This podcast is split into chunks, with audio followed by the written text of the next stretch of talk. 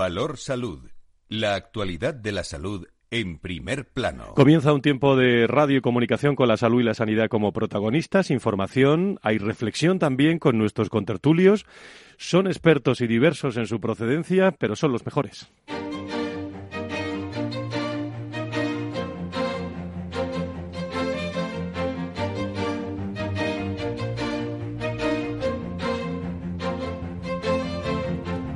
Valor Salud es un espacio de actualidad de la salud con todos sus protagonistas, personas y empresas. Con Francisco García Cabello. ¿Qué tal? Muy buenos días, bienvenidos a este viernes 17 eh, de septiembre, eh, marcado, si me permiten, por una esperanza ante esta pandemia que nos azota, vacunas llegando casi al 80% de la población, restricciones a la baja, aunque con alguna incoherencia también en algunas regiones. Eh, nos estamos abriendo, amigos y amigas, con prudencia la presencialidad. Cada vez se habla más de la tercera dosis o refuerzo y la investigación eh, no cesa. No me digan ustedes que a esta hora de la mañana no es para ser un poco, solo un poco, eh, lo que ustedes quieran, optimistas respecto a lo que a lo que nos espera, ¿no? La Comisión de Salud lo hemos conocido en las últimas horas, ha dado, eh, lo hizo ayer mismo, el visto bueno a administrar la tercera dosis de la vacuna contra el COVID-19 a los mayores eh, de residencias y a las personas de muy alto riesgo comprendidas en el grupo 7 de la estrategia de vacunación que comprende, recuerdo, a todas las personas inmunodeprimidas, también a enfermos en tratamiento por cáncer y mayores de 40 con síndrome de Down. La medida fue propuesta eh, este miércoles por la ponencia de vacunas y aprobada también por todas las comunidades autónomas en la reunión del Consejo Interterritorial de, Salud. No obstante, es la Comisión de Salud Pública, eh, que se celebraba ayer también, la que tiene que valorar de forma definitiva este tipo de decisiones según la propia ministra eh, Darías, que ha hablado también esta semana, y lo hacía así, de la aprobación de esta tercera dosis. Una posibilidad es que la vacunación a, a las personas mayores, a las personas que residen en las residencias, pueda que sea que se compagine con la de la gripe, pero es una decisión que tiene que adoptar la Comisión de Salud Pública en su caso si así lo decide. Y esa decisión se ha tomado, como, como digo, es la noticia de, de esta semana, eh, esa propuesta de las comunidades en el marco del Consejo Interterritorial y del Sistema Nacional de Salud de administrar a partir del 4 de octubre, se está hablando de esa fecha, la tercera dosis de la vacuna contra la COVID a mayores en residencias. La ministra sigue insistiendo.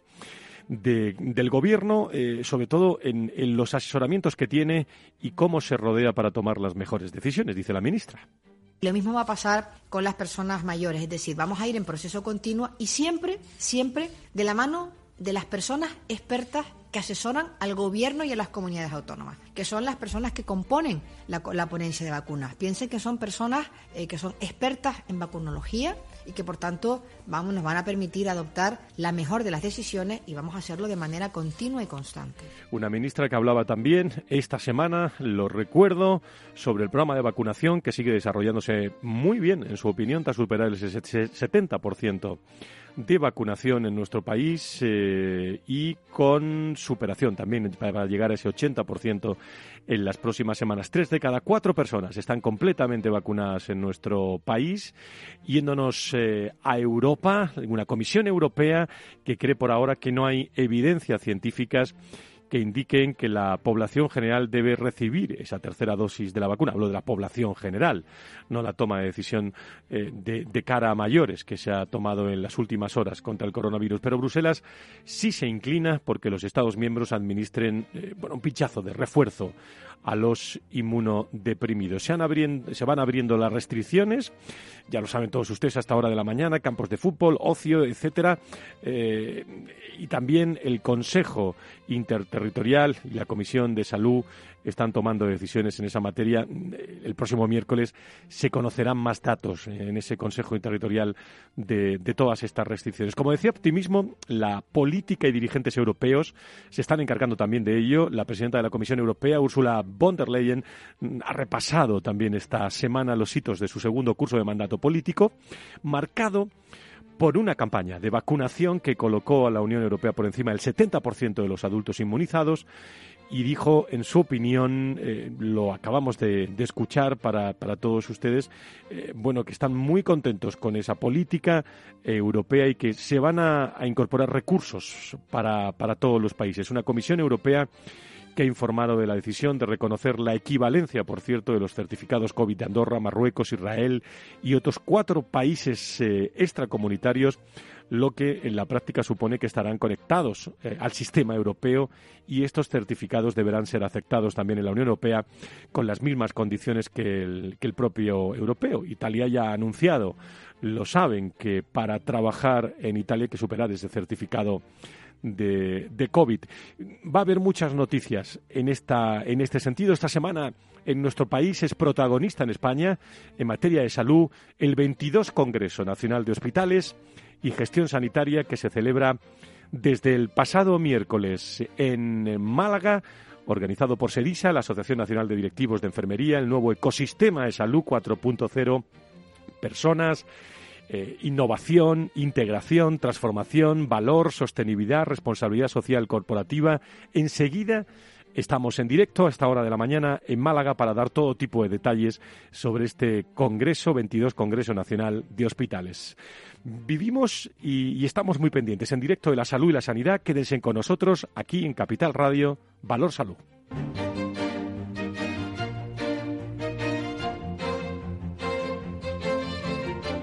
Valor Salud.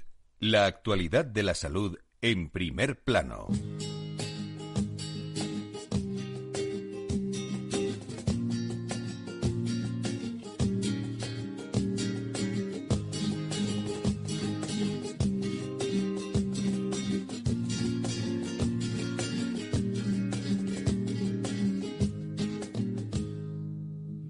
llega se va a dormir. Allí se está celebrando precisamente este congreso, este 22 congreso de Sedisa. Vamos a ir saludando a contertulios que están precisamente en Málaga a estas horas y que van a conectar con nosotros. No sé si tenemos, por cierto, al otro lado de, eh, línea en Zoom a Antonio Burgueño, que estará con nosotros dentro de unos instantes. También está Nacho Nieto eh, en Málaga. Con todos ellos vamos a conectar. Eh, y, también ahora quiero saludar que también está por allí a Carlos Rus, presidente de la patronal de la sanidad privada en España. Don Carlos, muy buenos días, bienvenido. Hola, ¿qué tal, Fran? Muy buenos días. Muy buenos días a todos. Bueno, pues también ha pasado ASPE y la patronal por el Congreso de SEDISA. Primeras valoraciones, ¿cuál es eh, tu opinión de, todos los que te estás encontrando? Porque está el mundo de la salud y la sanidad eh, estos días en Málaga. Hombre, es un punto de, encuentro. Se ve una gran alegría en todo el sector por volver a encontrarse en una actividad presencial.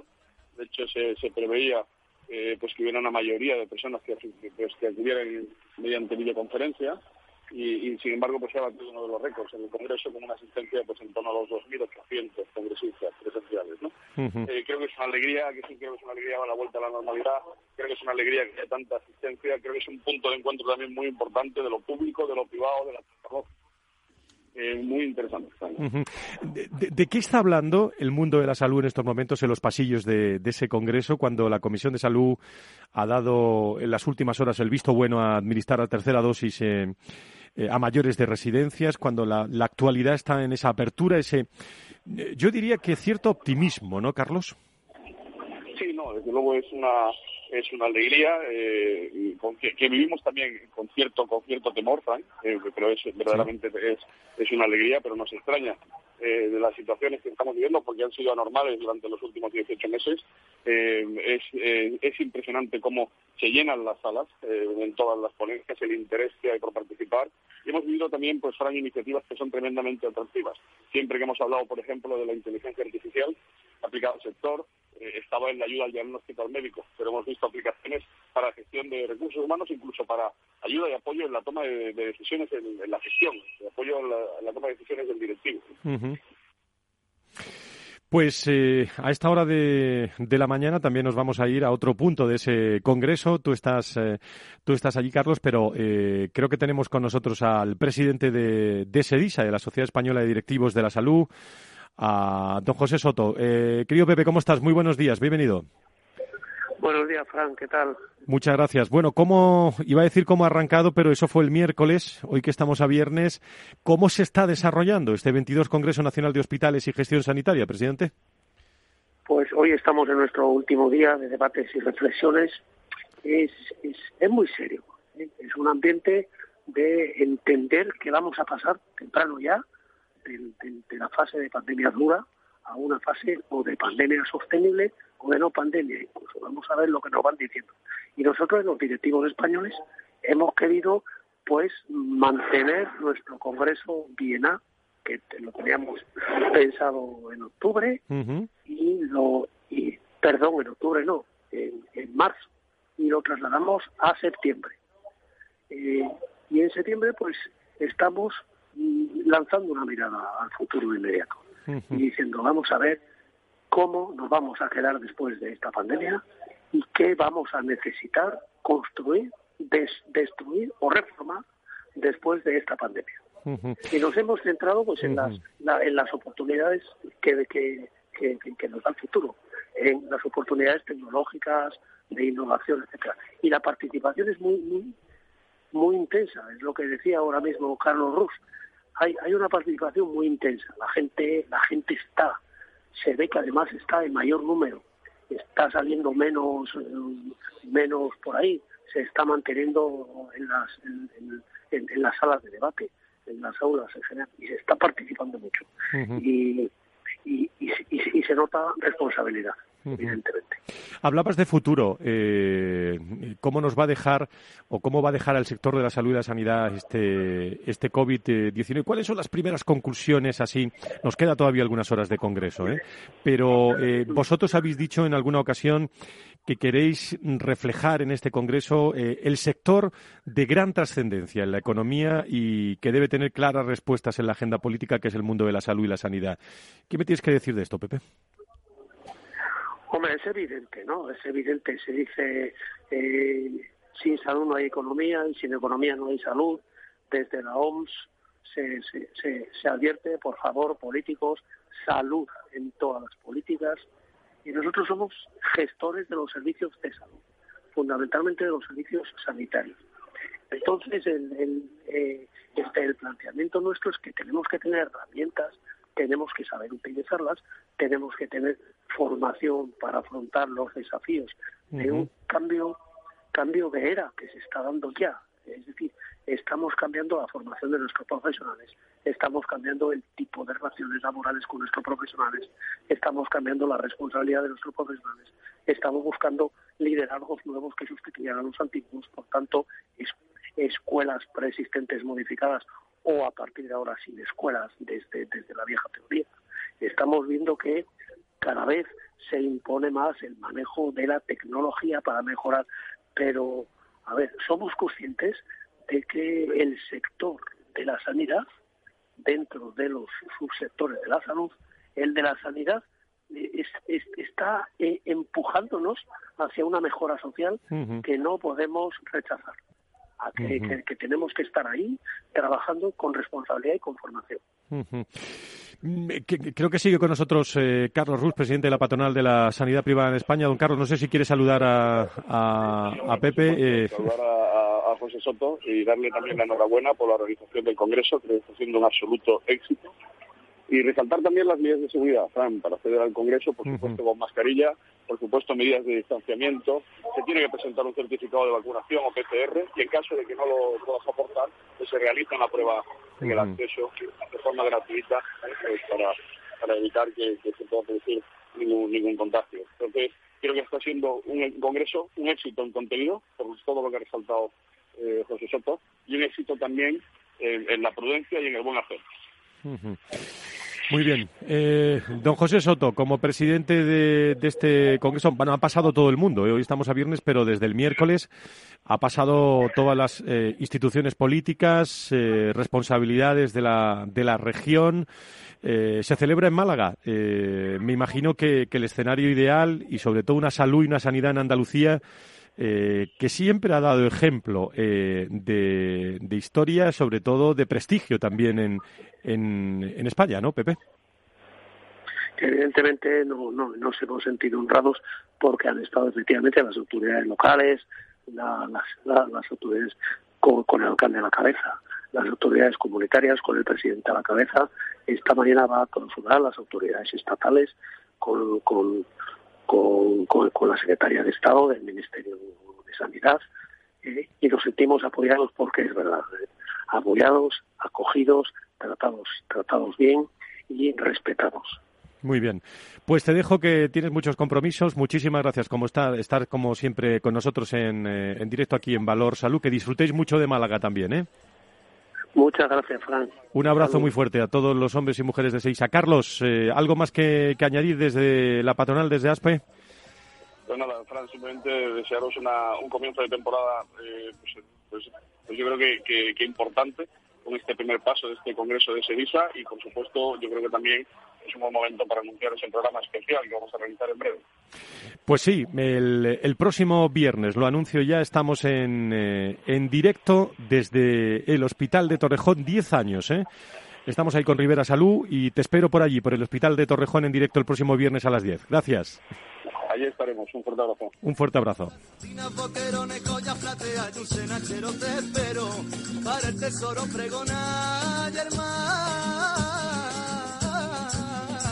Bueno, Málaga, que está siendo el centro de la salud y de la sanidad en nuestro país en las últimas horas.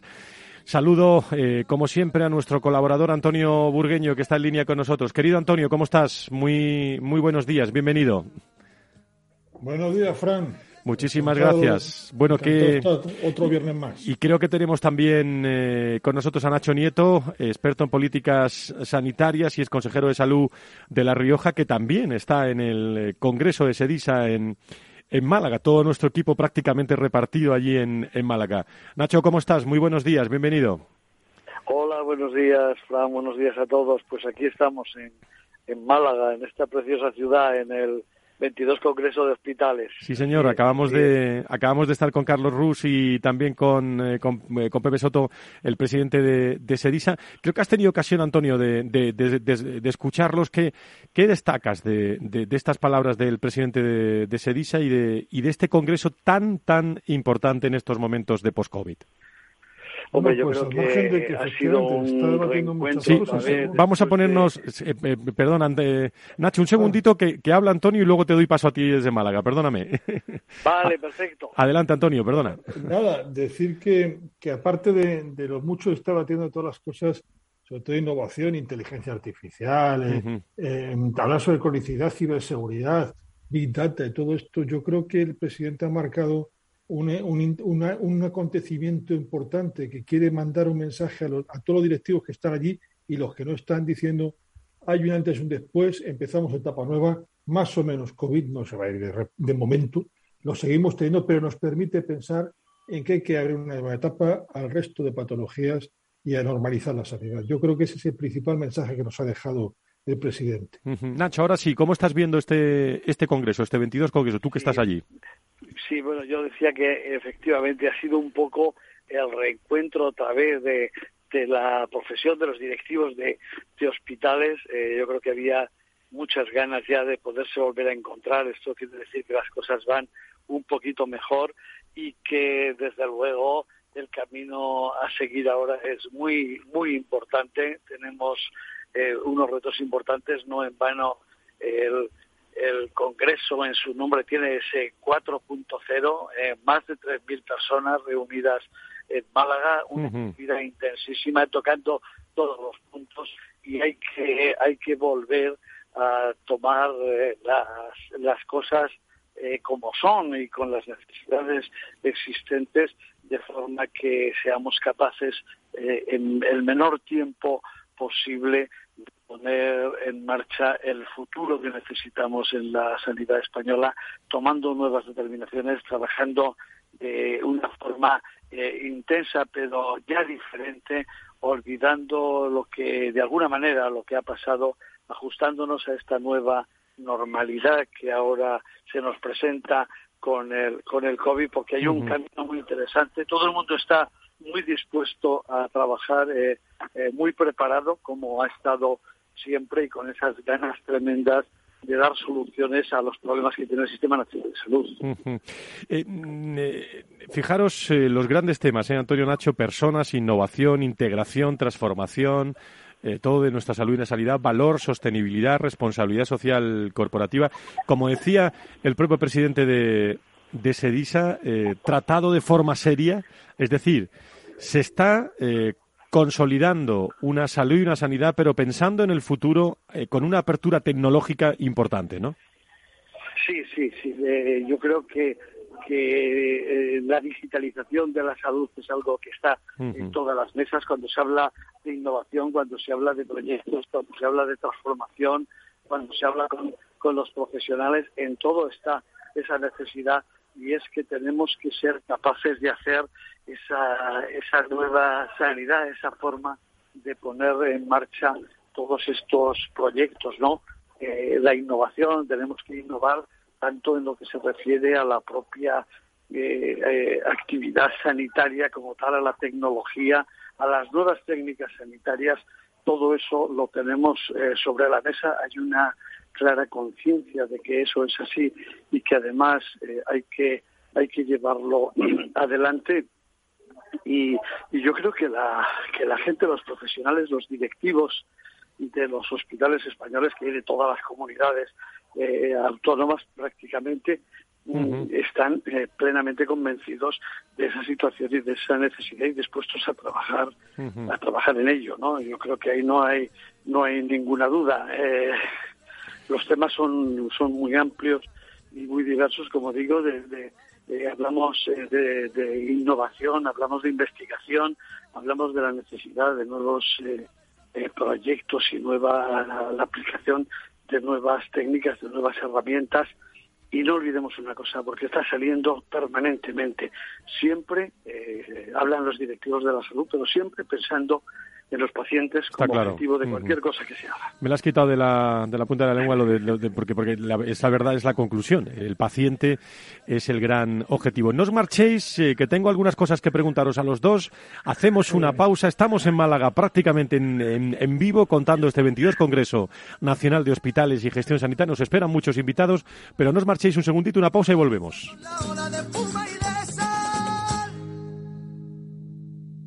Valor Salud la actualidad de la salud en primer plano. Bienvenidos a este webinar. Vamos a empezar el ciclo de inversión. Dad un sorbo a ese café que os acompaña y mantened vuestros micrófonos desactivados hasta el turno de preguntas.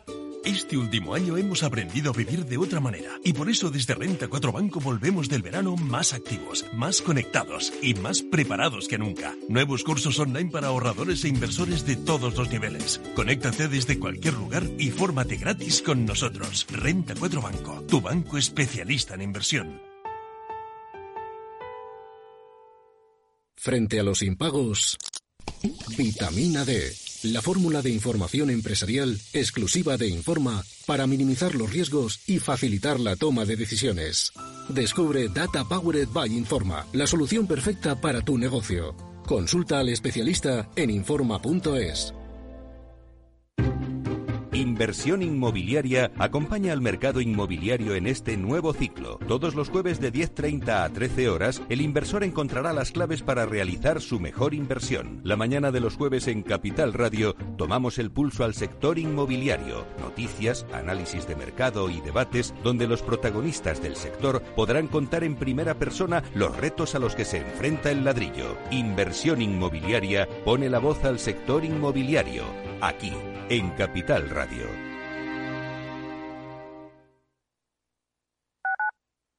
Capital Radio Madrid 105.7 Si quieres entender mejor todo lo que rodea a nuestro sector alimentario, tienes una cita en La Trilla.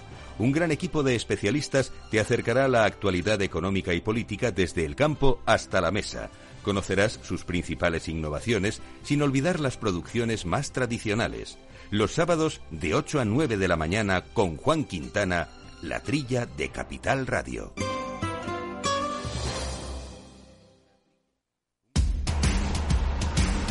No pierdas detalle de todo lo que afecta a tus inversiones y a tu bolsillo. Toda la información en Mercado Abierto con Rocío Arbiza, de 4 a 7 de la tarde en Capital Radio. Para personas inquietas, Capital Radio.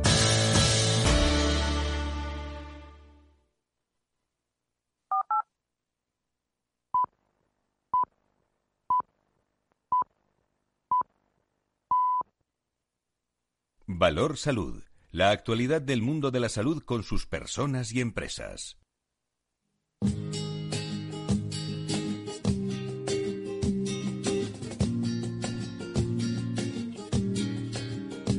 Bueno, gracias a todo el equipo técnico por estos sonidos. Estamos en Salud y Sanidad, ¿eh? pero estamos prácticamente en Málaga, en ese 22 Congreso Nacional de Hospitales y Gestión Sanitaria que se celebra desde el pasado miércoles y que está siendo el centro de atención después de muchos meses del mundo de la salud y la sanidad.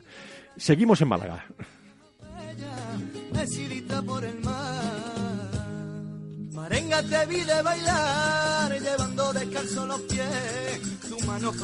Bueno, pues eh, estábamos con eh, Antonio Burgueño que sigue con nosotros. Antonio, el, eh, no me digas que no te gusta esta música de fondo que te estoy poniendo, ¿eh? de, forma, de, lo más, de, lo más, adecuado. De forma extraordinaria. también está en Málaga el experto en políticas sanitarias y es consejero de salud de La Rioja, Nacho, Nacho Nieto. Nacho, ¿qué se está hablando en los pasillos del mundo de la de la salud y de la, y de la sanidad en una convocatoria de máxima seguridad, me decía Carlos, el presidente de la patronal, y sobre todo de, de mucha atención y mucha concentración de profesionales. Sí, efectivamente. Pues mira, se habla de todo, se habla de todo lo que es sanidad, se habla de lo que se ha pasado, se habla de lo que hay que hacer en el futuro, de lo que esperamos, de lo que se espera que hagan también las administraciones y los gobiernos. Hay ponentes de todos los eh, tipos y de todas las especialidades y se están eh, oyendo cosas cosas interesantes diversos eh, puntos de vista. Entonces has desgranado un poco el abanico tan amplio que se está produciendo y que contiene el programa del Congreso que oye bueno pues hay que dar la, enhorabuena también al presidente de SEDISA, al presidente del comité organizador del Congreso, porque ha sido un Congreso, está siendo un congreso de un tremendo éxito. Eh, eh, nos estamos viendo en los pasillos, en los pasillos nos estamos encontrando. Sobre todo había gana, ¿no, Nacho? Había gana de, de, encontrarse con el mundo de la salud y la sanidad, ¿no? Sí, sí, hasta con la gente que no nos tropezamos en Madrid últimamente nos hemos encontrado aquí, ¿no? Del, gremio. Es, es, muy, es muy agradable, viejos amigos y, y conocidos de no solo de Madrid, yo digo de Madrid como, como dato anecdótico, pero, pero de toda España y también, eh, como no puede ser de otra manera, la industria ha manifestado muchísimo interés. El, el, la, la, zona de, de, exposiciones y de stand tiene un conjunto importante de empresas del sector que están eh, interesadas también en el Congreso y en los profesionales que vienen al Congreso para para hacerles llegar las eh, propuestas, para establecer relaciones. Sabes que en estos congresos también eh, se habla mucho entre compañeros, entre, entre profesionales, entre todos, de lo que, de lo que va a suceder. Y, hay un interés muy grande, es decir, el comentario en tantas ocasiones, lo que hemos pasado, lo que estamos pasando. Eh, lógicamente, las medidas de seguridad obligan a llevar mascarilla, a que haya espacios en todas las salas entre unos y otros para, para mantener esas medidas de seguridad absolutamente imprescindibles, pero, pero la esperanza es eh, que, que estamos superándolo. Yo creo, lo comentábamos con mucha gente, ¿no? Que, que yo no sé si, si tenemos que volver a, a, la, a, la, normalidad anterior. Yo creo que tenemos que acostumbrarnos a la nueva normalidad. Estamos llegando ya a una nueva normalidad. Esperamos que ya empiece a ser este y nos tenemos que acostumbrar a ella. No sé cuáles serán los resultados finales, pero ya es hora y ya tenemos que ir adaptándonos a esa nueva situación y, por tanto, empezar a hacer las cosas que no se hacían, que no estábamos haciendo. No, no contra las medidas de seguridad, sino para volver a la, a la realidad de, estamos hablando de sanidad, del sistema sanitario, de la atención a los pacientes, del funcionamiento de todas las instituciones, en fin, esa es la. Y, y, del progreso, que todo lo que nos ha enseñado la pandemia tenemos que hacer para esa sanidad del futuro que necesitamos que se produzca con urgencia, con mucha urgencia, para resolver los problemas que tenemos planteados. Antonio, ¿quieres decir algo más? Yo voy a dar un dato. De, el, lunes, para corroborar lo que está pasando en Málaga desde el de fuera. Lunes y martes una actividad tremenda llamada organización de cosas. Desde el miércoles nadie me responde un email. Por eso estoy trabajando. Eh, voy acumulando emails para que me responda la semana que viene. pero cuando digo ninguno es exactamente ninguno, y porque luego me voy enterando que todo el mundo está por Málaga. Está todo el mundo en Málaga, por eso estamos también allí nosotros hoy, eh, desde aquí, desde, desde Valor Salud por lo menos mucha, mucha gente estamos en Málaga, es verdad. Y, ya digo, aparte, bueno, que también hay que, aparte de Sevilla que ha organizado el Congreso, eh, Málaga está preciosa. ¿eh? eh sí, Málaga sí, está como para visitarla, de verdad. No, no, tenemos que hacer allí un, tenemos que hacer allí un programa. Bueno, os adelanto, ¿eh? el, eh, el próximo viernes si no me equivoco, 24 a las 10 en directo. Estamos donde nos gusta estar eh, cuando hablamos de salud y de sanidad. Estamos en, en, el Hospital de Torrejón, estaremos el próximo viernes, adelanto a todos nuestros oyentes, a través de Rivera Salud, Diez años del Hospital Universitario de Torrejón, que conocéis muy bien eh, los dos. Y estará con nosotros el, eh, alcalde de Torrejón. Diez años que estábamos abriéndolo, preparando la apertura, construyéndolo. Me das una alegría, Fran, porque me trae viejos recuerdos. Con, con viejos y, buenos amigos. pues allí, allí estaremos. Allí, bueno, allí estaréis si queréis también vosotros, ¿eh? como contertulios de este programa. Nos tienen preparado todo el equipo del Hospital Universitario Torrejón, desde su, eh, los responsables del hospital hasta magníficos profesionales que han pasado por el programa. Vamos a celebrar eh, Valor Salud en directo, como digo, el próximo viernes desde un hospital, desde el Hospital de Torrejón en Madrid. Eh, celebrando esos esos 10 años. se está hablando de, de, mucha tecnología ahí donde tú estás, Nacho, en Málaga, y, en este verano se ha hablado muchísimo de tecnología en todas las universidades, en la Internacional Pelayo también, y me he fijado y he sacado algunas eh, conclusiones de un 35 encuentro de economía digital y telecomunicaciones que organizó Ametic y en el que la directora de salud digital de GMV tiene mucho que ver y, he recuperado también eh, para que esté con nosotros eh, y que no se queden en saco roto algunas reflexiones sobre la salud digital, que es de lo que se está hablando, por cierto, en Málaga. Inmaculada Pérez es directora de salud digital de GMV y está con nosotros en directo. Inmaculada, ¿cómo estás? Muy buenos días. Hola, muy buenos días.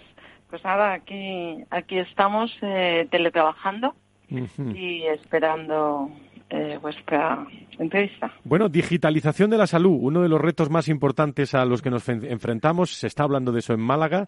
Macroproyecto también de tractor en salud, las barreras que suponían inicialmente la adopción de esas tecnologías digitales. Un reto a salvar y de eso sabéis mucho en GMV, ¿no? Sí, Sí, bueno, ya llevamos eh, muchos años eh, investigando tecnología que facilite el, eh, el acceso a, esta innovación y, ya con proyectos que, proyectos que algunos ya están en, producción y proyectos que estamos esperando para experimentar dentro de nuestro sistema de salud. Es un reto, eh, prácticamente es un presente. Eh, en el futuro, hablar de un modelo sanitario eh, digital es, insisto, lo que se está hablando en estas horas en donde está todo el mundo, el mundo de la salud en Málaga. España está a la par también que Japón en, en, cuarto o en, en, cuanto nivel de envejecimiento de la población, sobre todo, hay que modificar también el modelo para poder seguir dando servicio al que estamos acostumbrados. ¿Estamos preparados en nuestro país para afrontar todo, todos estos retos, Inmaculada? Mm, en, mi opinión, y también con lo que se estuvo hablando en las jornadas de Santander, eh, no estamos 100% preparados, ¿vale? Sí es cierto que con la pandemia eh, se nos ha abierto un camino que culturalmente nos abre a, poder avanzar más rápido, a cambiar nuestra cultura y nuestra forma de entender esa nueva atención eh, de, salud dentro de un entorno digital pero según eh, comentaban compañeros nuestros en la mesa redonda, mm, no, no estamos eh, preparados. O sea, se debería de, de pegar un empujón extremadamente fuerte porque según la predicción que decían compañeros eh, nuestros y, la verdad es que, eh, lo corroboró es, es que vamos a ser consumidores de esa innovación más bien que más bien eh, que creadores que es lo que queremos conseguir las empresas españolas. Está con nosotros Antonio Burgueño. Antonio no sé si tienes alguna reflexión alguna cuestión que quieras sacar Inmaculada como directora de salud digital de GMV pues encantado de saludarte Inmaculada Y, yo creo que has, que has puesto, eh, porque se, en, Málaga está hablando, y venimos hablando mucho siempre, innovación, tecnología, porque la tecnología supera a lo que podemos imaginarnos, ¿no? y todavía se puede saber mucho más como estás apuntando, pero es cierto que hay una falta de cultura también, yo creo, para, para aplicarla, ¿no? Es decir, hay que ir poco a poco, el ser humano va admitiendo esa, esos avances tecnológicos de manera graduada, ¿no? Y también hay que provocarlo un poco, ¿no, Inmaculada? Sí. Sí, vamos, totalmente, totalmente de acuerdo. De hecho, creo que fue en Málaga cuando mi compañero Carlos Rollo estuvo en una sesión del año pasado, bueno, el curso pasado, y muchas de las innovaciones propuestas por eh, personal sanitario era tecnología que ya está en el mercado, que está en el mercado, eh, que puede ser implantada eh, y que necesita de, esos proyectos que se experimenten dentro de los procesos asistenciales. ¿Vale? Una, un tema muy muy curioso que se hablaron también en la mesa y es que eh, muchas veces en la innovación nos estamos fijando en el proceso y no en el resultado. ¿vale? Mm. Y entonces cuando un paciente deja, abandona el hospital, acaba su proceso asistencial y ahí hemos terminado. Y, y no, no es así. O sea, tenemos que ver ese paciente, ese ciudadano, hasta que eh, ya vuelve a su, su vida eh, su vida normal, ¿vale? Y y ese es uno de los temas que tenemos que resolver. Pues Inmaculada Pérez, directora de, de, Salud Digital de GMV. Eh, sé que hace ya algunas semanas que, que hablasteis de eso en Santander, pero eh, quería hoy traerlo por aquí porque prácticamente eh, está siendo el tema, la salud, la salud digital. Muchísimas gracias y mando un abrazo muy fuerte desde aquí a, mi buen amigo y, doctor Carlos Rollo. ¿eh? un abrazo fuerte desde este programa que sabe que le queremos. De parte, otro de parte de Inmaculada. Bueno, un abrazo, se lo mandaré a ellos. Muchas gracias. Muy bien, muchísimas gracias. Gracias a los amigos de, de GMV. Valor Salud. La actualidad de la salud en primer plano. Eh, luego, eh, dentro de unos segundos, para ir acabando, nos vamos a Málaga otra vez para ver si conseguimos hablar con el doctor Zamorano. Eh, es vicepresidente de la Sociedad Europea de Cardiología y jefe del Servicio de Cardiología del Hospital Ramón y Cajal, que está en Málaga también, como todo el mundo. Pero ha habido una noticia también esta semana, Antonio, que, quería comentar con, contigo y a Nacho lo hemos dejado que siga en el Congreso de Málaga, porque si no, tiene que estar toda la hora con nosotros. Es la importancia de la farmacia y la distribución, que se preparan también para ser vehículos de innovación en salud para todos los ciudadanos.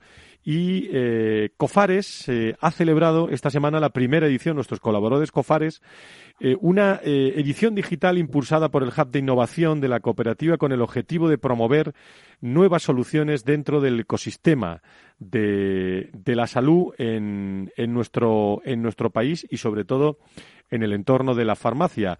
Eh, Pablo eh, Baleirón es director del Hub de Innovación de, Cofares y creo que está en línea con nosotros a esta hora de la mañana. Don Pablo, encantado de saludarle. Muy buenos días. Sí, hola, buenos días. Encantado de saludaros. Bueno, ¿cuáles han sido, Pablo, los objetivos de, este fan digital de Cofares y cómo pueden ayudar, bueno, coforos como este a la, a la innovación en el sector salud? Bueno, pues sin duda uno de los objetivos que, nos marcamos es impulsar la innovación en salud. Y, para eso pensamos que, el FAN digital ayuda a generar esas alianzas estratégicas que son tan importantes entre los actores del ecosistema digital y que nos ayuden luego a impulsar proyectos de, de innovación. En transferir esa I más D que se hacen muchas empresas a la sociedad y, sin duda al final en, estudiar nuevas soluciones que, en definitiva hacen posible que la tecnología mejore la atención personalizada, especializada y, también que, ayude eh, eh, a obtener servicios complementarios innovadores. Eh, la digitalización en el ecosistema de la salud es ya una realidad, en tu opinión, Pablo. ¿Cuáles son los, bueno, iba a decir beneficios que aporta la innovación en el, en el ámbito farmacéutico a todos los ciudadanos que nos están escuchando?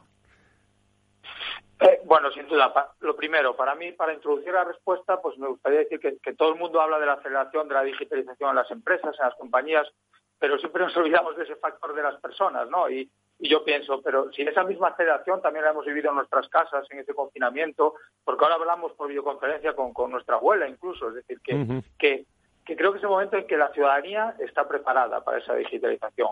Y, además la demanda, ¿no? La digitalización del ecosistema de salud. Entonces, demanda nuevos servicios, nuevos productos y tecnología al final que ayuda a la prevención, detección, detección monitorización y sin duda también ese seguimiento del cuidado de la salud. Es decir, al final hacer posible que la tecnología mejore la calidad de vida de, cada uno de nosotros, de la ciudadanía. Vosotros estáis en un, sí, en un hub de innovación en, el que, no solo en el vuestro, sino en muchos en general, muchas veces he hecho en falta ¿eh?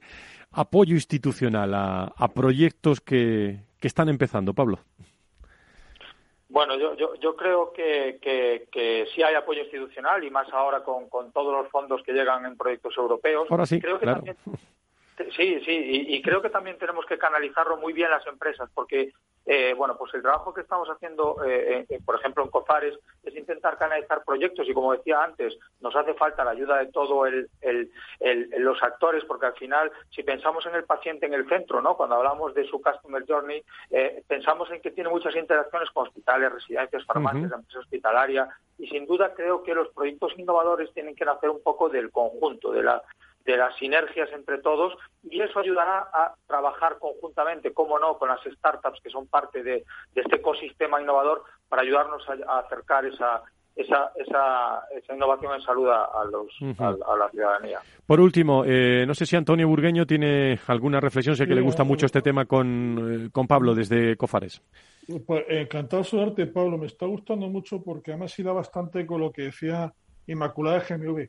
Y has dicho algo muy importante, se está orientando todo al paciente, que duda cabe, el patient journey has mencionado, que duda cabe, el proceso paciente, el proceso asistencial del paciente es el que marca dónde y cuándo podemos mejorar y qué tecnología hay que ir metiendo para que eso mejore y que sea más eficiente cada vez, ¿no? Y que funcione bien. Y decir que efectivamente las farmacias, en toda su extensión, desde los laboratorios farmacéuticos, la distribución o los puntos, eh, pues son, eh, hay mucho conocimiento, el ecosistema que decías tú, Pablo, hay mucho conocimiento, conocéis muy bien el sector sanitario y conocéis muy bien cómo ayudarlo. Yo creo que eso es un complemento, bueno, eso es parte del, sistema, eso es parte del ecosistema, pero muy necesarios para la innovación organizativa que también va a llevar eh, a la innovación tecnológica.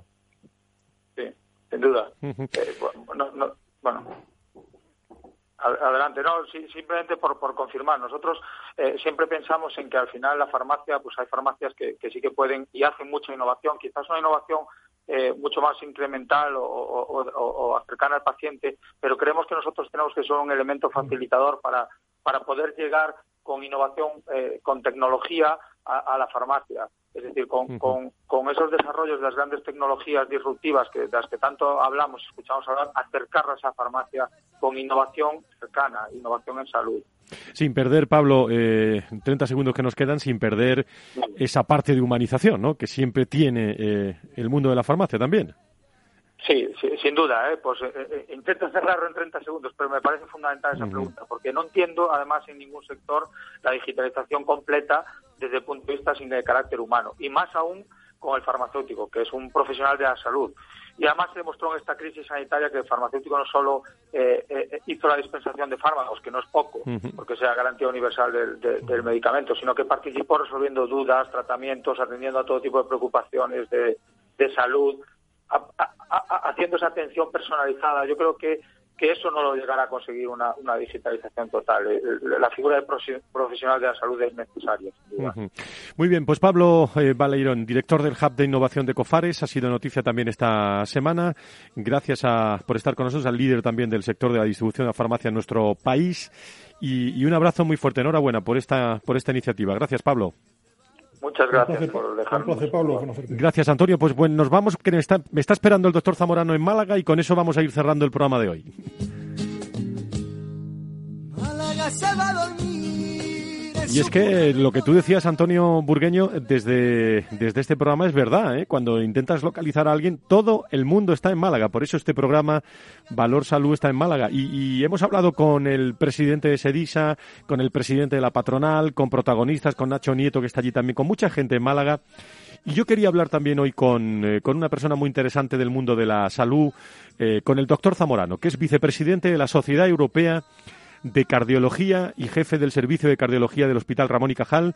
Es considerado un referente mundial y uno de los mayores expertos en diagnóstico cardiológico no invasivo y una referencia clínica en el ámbito de la prevención y detección temprana de los problemas cardiovasculares, siendo también reconocido con multitud de distinciones y premios. En el Congreso Nacional de, de Hospitales y Gestión Sanitaria, que se está celebrando desde el miércoles en, eh, en Málaga, vamos a saludarlo. Doctor Zamorano, muy buenos días, bienvenido. Hola, muy buenas, encantado de estar con todos ustedes. Muchísimas gracias. Bueno, eh, participó en una de las mesas redondas con la ponencia denominada La inversión inteligente. ¿Qué, ¿Qué, significado, doctor, tiene este titular para un ámbito tan complejo como el de la gestión sanitaria? Bueno, sin duda es un ámbito complejo porque se trata de decidir y decidir qué es lo mejor y más eficaz para nuestros pacientes. ¿Qué ¿qué cuesta la sanidad? Porque realmente no es solo el valor de un medicamento o de una tecnología, pero cuál es el, el coste de la salud, cuál es, es muy difícil cuantificarlo. Lo que vale la salud para una determinada persona es infinito. Con lo cual, yo creo que lo que hay que hacer al final, sabiendo que el coste de la salud es un hecho y que es no tenemos recursos ilimitados, tenemos que pensar bien dónde ayudamos más a nuestra población, a nuestros enfermos y que les demos una sanidad de calidad. Me dicen, doctor, cuál es su impresión que, bueno, este ha sido uno de los primeros congresos después de eh, prácticamente estos últimos 18 meses duros que ha vivido el mundo de, la, salud. Se habla mucho de, economía y de, y, de, y de salud. El análisis económico en salud eh, no se trata solo de dinero. Usted mm, defiende esta visión, pero ¿cómo se puede gestionar y compatibilizar dos intereses tan dispares como la economía y, la salud, en su opinión, doctor? Bueno, yo pienso que esto que se dice que no es ético que la economía entre en la salud, yo creo que es al contrario. Lo que no es ético es no dejar que la economía entre en la salud, porque realmente lo que pasa es que tenemos que ser conscientes, tanto las autoridades como los personal sanitario, no solo los médicos, como los ciudadanos, lo que cuesta la salud. Porque es verdad que realmente la salud tiene un coste importante y es muy importante que invirtamos en la salud.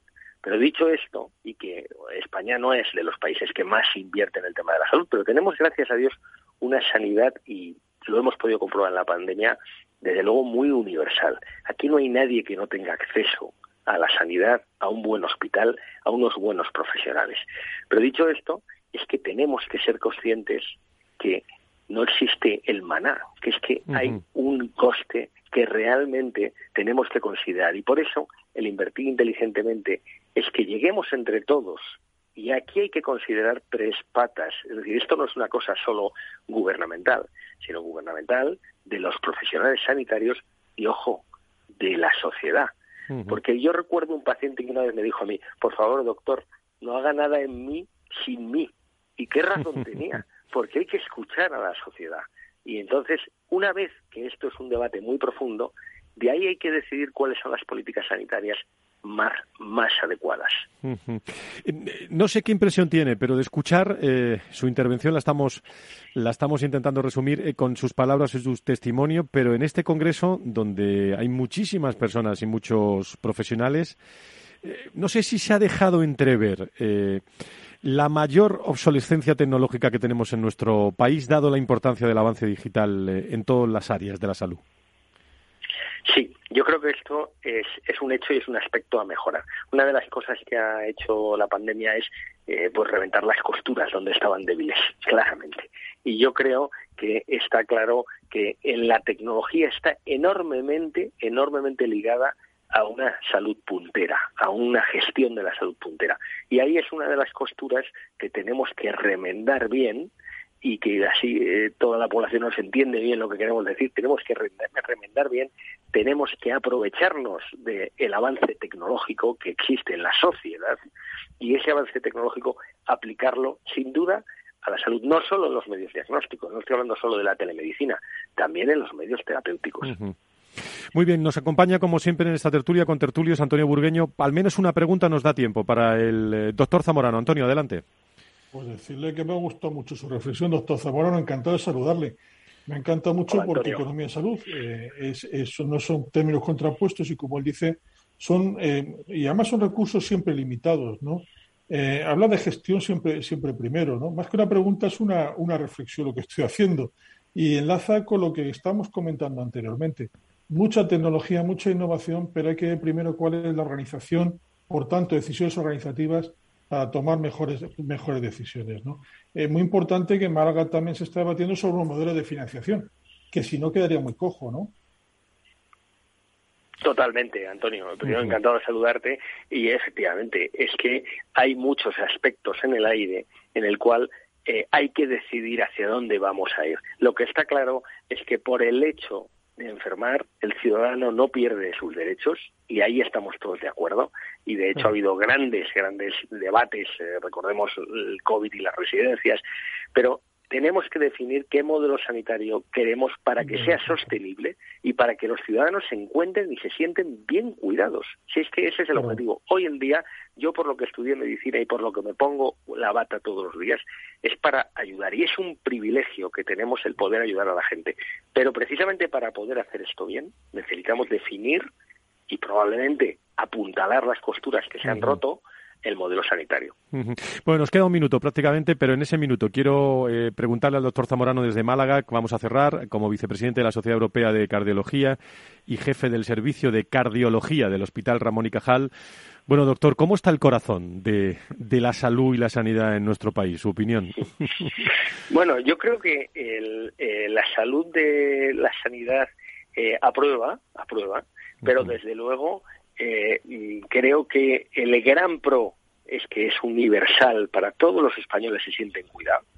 Una de las limitaciones es que pensamos que tenemos la mejor sanidad del mundo y eso no es verdad y además los elogios debilitan, luego no nos lo creamos porque tenemos tenemos una buena sanidad, unos buenos profesionales, tenemos buenos gestores, pero tenemos que ir todos juntos, sociedad, eh, autoridades y personal sanitario para definir el modelo y crearlo. Es el momento. Muy bien, doctor, le agradezco mucho. Le, dejo que continúe en este, en este viernes en ese congreso que está congregando a tantos profesionales del mundo de la salud y sanidad. Gracias por estar con nosotros, doctor Zamorano. Gracias. Gracias, adiós. Un placer, doctor Zamorano. Muy interesante todo. Pues, eh, Antonio, prácticamente nos vamos. Sé que tienes un poquito de envidia eh, por no estar en Málaga. Sé que. Y además, arrepentimiento. Me he quedado claro, tenía que avanzar muchas cosas. Claro, Estoy escribiendo mucho, tenía pendiente proyectos, pero a lo mejor hubiera resuelto mucho allí con todo el mundo hablando con unos y con otros más que correo. ¿no? Bueno, pues hoy ha tenido nuestro programa Valor Salud un tono muy, muy malagueño, pero muy profesional con todas las personas que han intervenido. Yo creo que muy una foto muy, muy completa, ¿no, Antonio, de, cómo está el mundo de la salud y la sanidad el que hemos tenido hoy. Yo creo que sí, para la dificultad que había para hacer el programa hoy, eh, Franz, eh, se ha hilado muy bien. No quiero debilitarte con los elogios, pero, pero como decía el doctor Zamorano, pero pero ha enganchado muy bien toda la reflexión del contexto del, del, lo diré, del Congreso de Hospitales, eh, a, temas más puntuales que todo digan lo mismo, organización, gestión, sistemas, financiación y tecnología. Muy bien, y, pues, y, todo, todo es la razón del programa hoy. Pues no tenemos tiempo para más, pero simplemente recordarte a ti y a nuestros oyentes que nos vemos y eh, nos escuchamos el próximo viernes. Hacemos el programa en directo, Valor Salud Capital Radio, desde el Hospital eh, de Torrejón, en, Torrejón, en Madrid, y allí estará Valor Salud con muchos profesionales totalmente en directo el próximo, el próximo viernes. Te esperamos allí, Antonio. Encantado, ya sabes, con ustedes y encima en Torrejón. Gracias. Gracias a todos los hombres y mujeres que han coordinado con nosotros, todo el equipo técnico, el equipo de producción, eh, para que personas que están en una conferencia en Málaga pues incorporen a este programa y puedan ustedes tener testimonio de lo que está ocurriendo en el eh, mayor concentración de profesionales de la medicina en estos momentos en nuestro país. El próximo viernes, como digo, desde el Hospital de Torrejón. De momento, cuídense mucho, buen fin de semana y que acaben de pasar este, este viernes muy bien. Mucha salud a todos. Adiós. Las estrellas del cielo vuelven a brillar como un manto de nácar que iluminará a la niña que se va a dormir y que con ellos soñará y el mar se da besos con la ola de espuma y de sal. Valor Salud. La actualidad de la salud en primer plano. Esto te estás perdiendo si no escuchas a Rocío Arbiza en Mercado Abierto. Roberto Moro, analista de Apta Negocios. Prefiero hacer caso a los gráficos que, por supuesto, no son la panacea universal, pero sí es, a mi entender, la herramienta que mejor funciona. Y menos el por qué, El gráfico incorpora absolutamente todo y sobre todo me habla de una asepsia tremenda porque me hace no tener en cuenta eh, lo que esté diciendo en cada momento eh, Angela Merkel, ni lo que esté diciendo el gobernador del Banco Central, ni dónde esté el Producto Interior Bruto de Birmania. Me da igual. Mercado Abierto con Rocío Arbiza.